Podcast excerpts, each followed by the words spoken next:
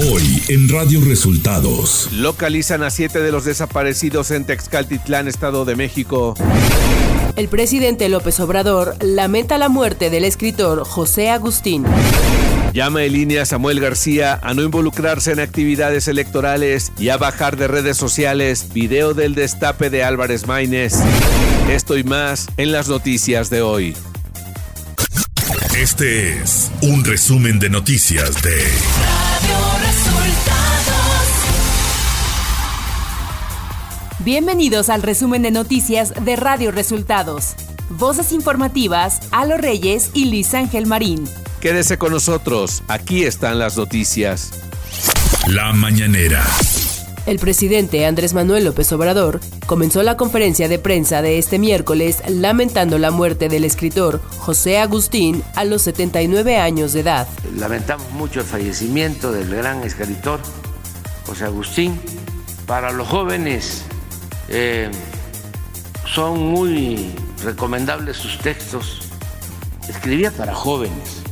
También sus textos que llamó la tragicomedia mexicana son de lectura obligada para comprender cómo eh, funcionaba el régimen autoritario. Andrés Manuel López Obrador aseguró durante su conferencia de prensa matutina desde Palacio Nacional que la oposición ha aprovechado los recientes sucesos para sacar raja política, en específico al referirse del accidente ocurrido en el tren interurbano. Pero lo vi muchísimas, hasta una autoridad, una delegada, sí, este, inmediatamente, ¿no? Este, ¿eh? candidatos y todos, ¿no? Oiga, este, pues son accidentes, se venció también eh, una grúa Afortunadamente, qué bueno, ¿no? Que se tuvo suerte y que nadie perdió la vida, nadie salió herido. El mandatario mexicano también reprochó a los medios de comunicación la cobertura del accidente. Y que eh, se convierte en una gran noticia nacional. Vean lo de ayer, lo que comentaba hoy en la mañana un accidente al colocar una trave de una eh, grúa que falló. López Obrador presumió este miércoles que su sexenio dejará listas obras hidráulicas nuevas para crear 100.000 hectáreas de distrito de riego para la agricultura, lo cual supera las 22.000 hectáreas que se construyeron en los seis sexenios anteriores.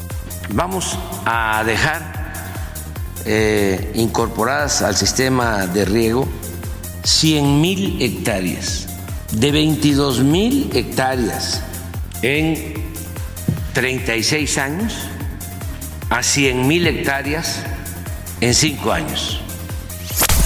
Elecciones 2024. El Instituto Nacional Electoral, INE, hizo un llamado al gobernador de Nuevo León, Samuel García Sepúlveda, para recordarle que debe sujetarse a sus funciones de mandatario estatal y no intervenir en materia electoral, ya que ningún servidor público debe hacer uso de su imagen e involucrarse en acciones del proceso electoral, por lo que el INE ordenó a Samuel García bajar un espectacular y el video en el que destapa a Jorge Álvarez Maínez como precandidato de Movimiento Ciudadano a la presidencia de la República. Lorenzo Córdoba, expresidente del INE, será el orador único de una manifestación convocada por organizaciones opositoras con el título de Marcha por Nuestra Democracia a realizarse el 18 de febrero próximo. Grupos como Unidas, Marea Rosa y el Frente Cívico Nacional, entre otros, invitaron a escuchar a Lorenzo Córdoba. Ante esto, el presidente nacional de Morena, Mario Delgado, sostuvo que esta marcha convocada para el 18 de febrero será un acto proselitista fuera de ley, disfrazado de activismo por parte de la sociedad civil. Una marcha el 18 de febrero en pleno periodo intercampaña. Ah, está disfrazada.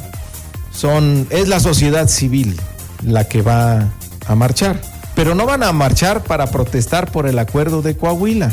Van a ser un acto político disfrazado de sociedad civil.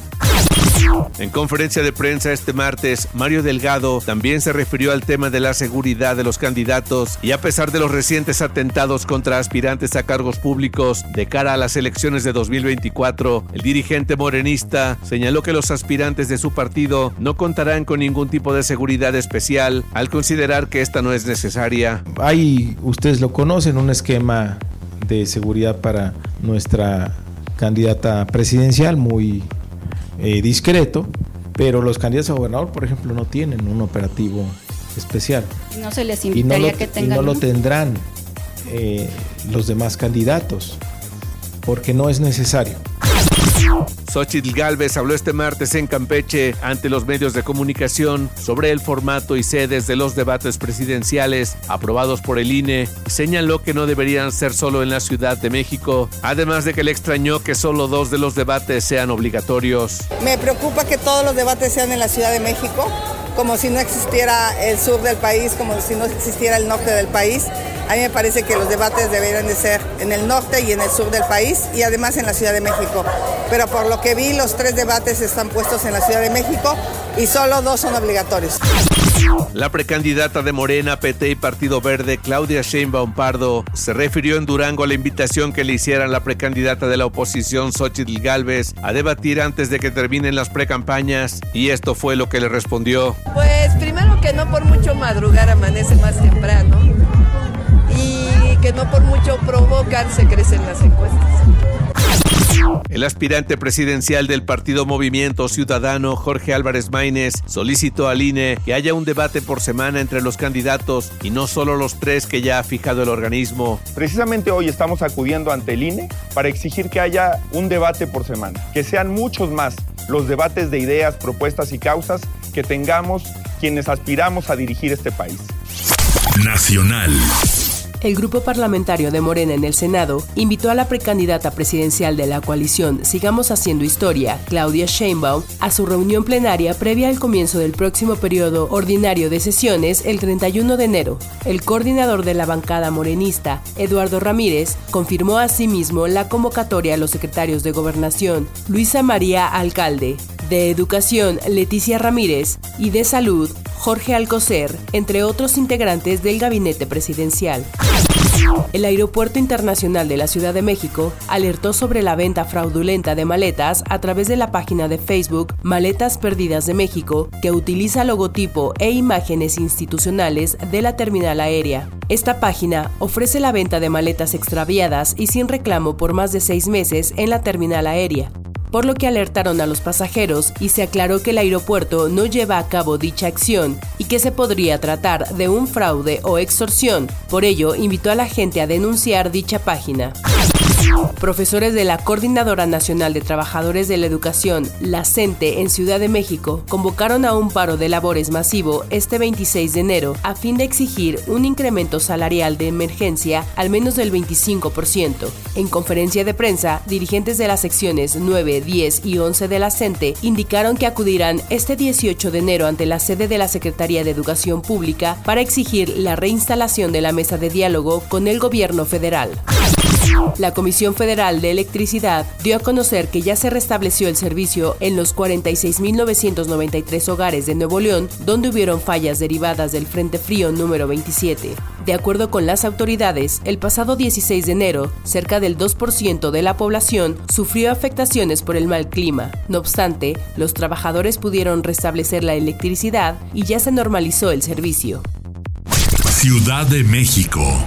Una dovela de concreto del tren interurbano México-Toluca cayó desde lo alto de la obra y aplastó dos vehículos en la alcaldía Álvaro Obregón en la Ciudad de México. No se reportaron lesionados ni víctimas mortales, pero sí daños materiales. Ante esto, el secretario de Obras y Servicios del gobierno capitalino, Jesús Esteban Medina, informó que la empresa constructora resarcirá los daños ocasionados y agregó que se harán los peritajes correspondientes para determinar si la falla fue error de operación o del Por su parte, la alcaldesa de Álvaro Obregón, Lía Limón, exigió al gobierno de la Ciudad de México detener la obra y haga los peritajes para asegurar la vida de las y los vecinos de la demarcación. Ante el aumento de contagios por los virus de COVID-19 e influenza, durante la temporada invernal, la Universidad Nacional Autónoma de México emitió una serie de recomendaciones, incluso el uso del cubrebocas previo al regreso a las aulas. Información de los estados. La Fiscalía General de Justicia del Estado de México informó poco antes de la medianoche del martes que en coordinación con la Secretaría de la Defensa Nacional y la Policía Municipal de Sinacatepec lograron localizar a siete de los desaparecidos en relación con los hechos ocurridos en la comunidad de Texcapilla, municipio de Texcatitlán, al sur del Estado de México. El gobernador de Jalisco, Enrique Alfaro Ramírez, anunció a través de su cuenta de Twitter la llegada de las vacunas contra COVID-19 de Moderna a Jalisco. La vacunación para grupos vulnerables que no cuentan con seguridad social iniciará el día de hoy 17 de enero. Los grupos con mayor prioridad son mujeres embarazadas y personas con comorbilidades. Alfaro destacó que en esta campaña, Jalisco se convierte en la primera entidad en México en lanzar una campaña de vacunación con biológicos de última generación aprobados por la Comisión Federal de la Protección contra Riesgos Sanitarios. Un sismo de magnitud 4.3 se presentó alrededor de las 8.10 de la mañana de este miércoles 17 de enero, cuyo epicentro se registró en el estado de Puebla, muy cerca de la Ciudad de México. Esto lo informó el Servicio Sismológico Nacional. En un hecho histórico para el turismo en Baja California, la gobernadora Marina del Pilar Ávila anunció que el estado fue designado por unanimidad como sede de la 49 edición del Tianguis Turístico México 2025, el evento más importante del turismo en América Latina. La mandataria destacó que Baja California, en específico Tijuana, fue elegida por diversos factores como el fortalecimiento de su conectividad aérea, así como la oportunidad que ofrece para superar el récord de asistencia de tour operaciones, especialmente de California y otras entidades de los Estados Unidos y Canadá. Activistas de diversas organizaciones civiles defensoras de los animales preparan una fiesta de despedida para la jirafa Benito antes de que sea trasladada al estado de Puebla. La Procuraduría Federal de Protección Ambiental ya dio su autorización para el traslado de Benito, pero el documento oficial aún no llega a Juárez, por lo que el personal del Parque Central y de African Safari están en pláticas para definir el día y la forma que sería en un camión especial y el viaje a Puebla durante unos tres días. Economía. En un reporte sobre la banca en América Latina titulado Factores crediticios clave de 2024, Moody's Investor Service detalló que en México se proyecta una expansión más dinámica de la demanda de créditos y el interés de los bancos por el riesgo, en línea con la perspectiva de crecimiento económico del país, por lo que probablemente México liderará el crecimiento del crédito bancario en la región de América Latina durante 2024. Clima. El Servicio Meteorológico Nacional alertó de la presencia de lluvias puntuales muy fuertes y este miércoles 17 de enero el Frente Frío número 27 se extenderá con características de estacionario sobre la península de Yucatán y el sureste de México. Habrá probabilidad de lluvias fuertes a muy fuertes en Veracruz, Chiapas y Tabasco. En tanto, las temperaturas gélidas podrían generar congelamiento en la carpeta asfáltica. Además, los bancos de niebla podrán reducir la visibilidad y las lluvias fuertes a puntuales intensas podrían originar incremento en los niveles de ríos y arroyos, deslaves e inundaciones en las entidades federativas mencionadas. A su vez, se prevé el evento de norte de muy fuerte a intenso con rachas de 80 a 100 km por hora en costas de Veracruz, en el Istmo y Golfo de Tehuantepec, y fuerte a muy fuerte con rachas de 50 a 70 km en costas de Tamaulipas, Tabasco, Campeche, Yucatán y Quintana Roo así como densos bancos de niebla en la Sierra Madre Oriental. De acuerdo con el comunicado del organismo dependiente de la Comisión Nacional del Agua, prevalecerá el ambiente frío a muy frío en el noroeste, norte y noreste de México. Radio Resultados Internacional. La oficina del alto comisionado de la ONU para los Derechos Humanos dijo este martes estar alarmada por la inminente ejecución de un condenado a muerte en Estados Unidos y que el método utilizado podría constituir tortura. Se trata de un sistema de ejecución por inhalación de nitrógeno que provoca la muerte por hipoxia. Es decir, falta de oxígeno. Rabina Shamdasani, la portavoz del alto comisionado en rueda de prensa en Ginebra, dijo que este método no prevé la sedación, mientras que la Asociación Veterinaria de Estados Unidos sí recomienda administrar un sedante a los animales, incluso a los grandes cuando son sacrificados con este método. Estados Unidos busca una desescalada en Oriente Medio a pesar de sus ataques contra posiciones hutíes en Yemen, declaró este martes el consejero de Seguridad Nacional, Jake Sullivan, esto en el Foro Económico Mundial de Davos en Suiza.